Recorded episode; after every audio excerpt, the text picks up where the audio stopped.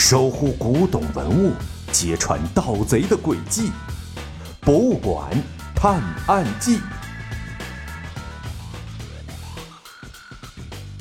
第二十一集：流失的文物。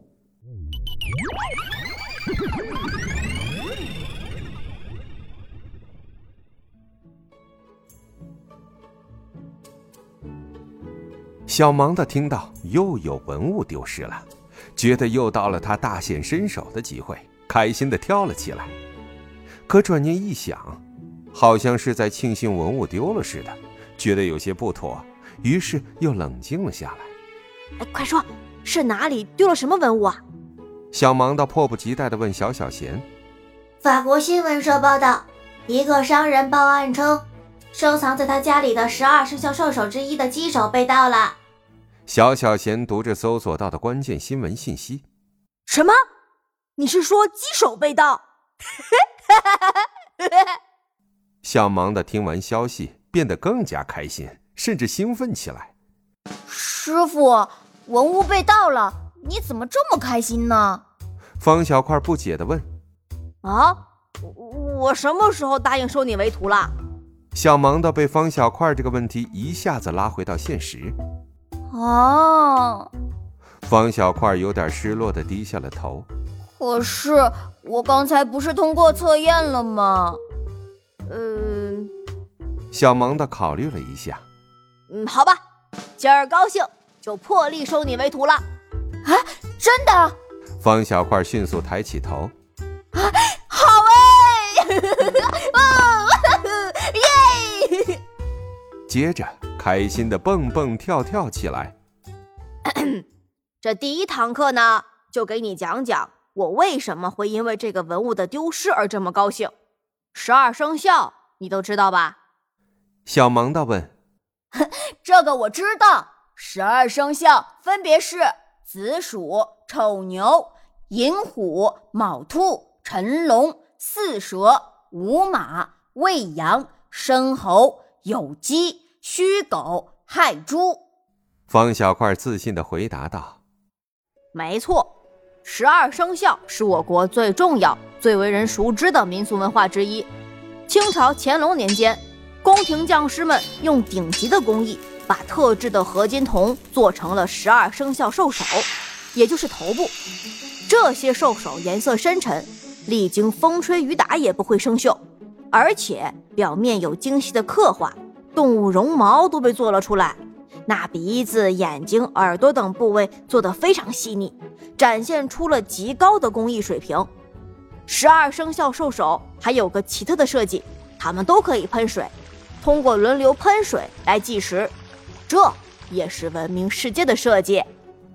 小芒的绘声绘色、手舞足蹈的向方小块讲着十二生肖兽首的故事。那这么厉害的文物。怎么在法国人手上呢？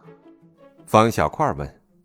唉，小芒的叹口气说：“这就要说到一百多年前那段屈辱的历史了。一八六零年，英国和法国联军侵略中国，他们打进北京，火烧了圆明园，抢走了一大批非常珍贵的文物。十二生肖兽首也在那时候流失到了海外。”哼，可恶的侵略者！哼！方小块生气的跺跺脚。现在鼠首、牛首、虎首、兔首、马首、猴首、猪首已经回归。据可靠消息，龙首在中国台湾省收藏，而蛇首、羊首、鸡首和狗首一直下落不明。按说这十二生肖兽首算不上顶级的文物，但是它们却牵涉着中国人的民族感情。既然这次鸡手现身了，我就一定要去破了这个案子。小芒的信誓旦旦地说：“没错，我们要一起破了这个案子。”方小块右手握成拳头，一脸严肃地说：“我们？”小芒的歪头看向方小块：“没错，我们。”方小块说：“呃，你还是算了吧，好好在家学习。”小盲道摸着方小块的头说：“可是师傅，你不在，我跟谁学去？我们老师说过，实践出真知。你带我去实践吧。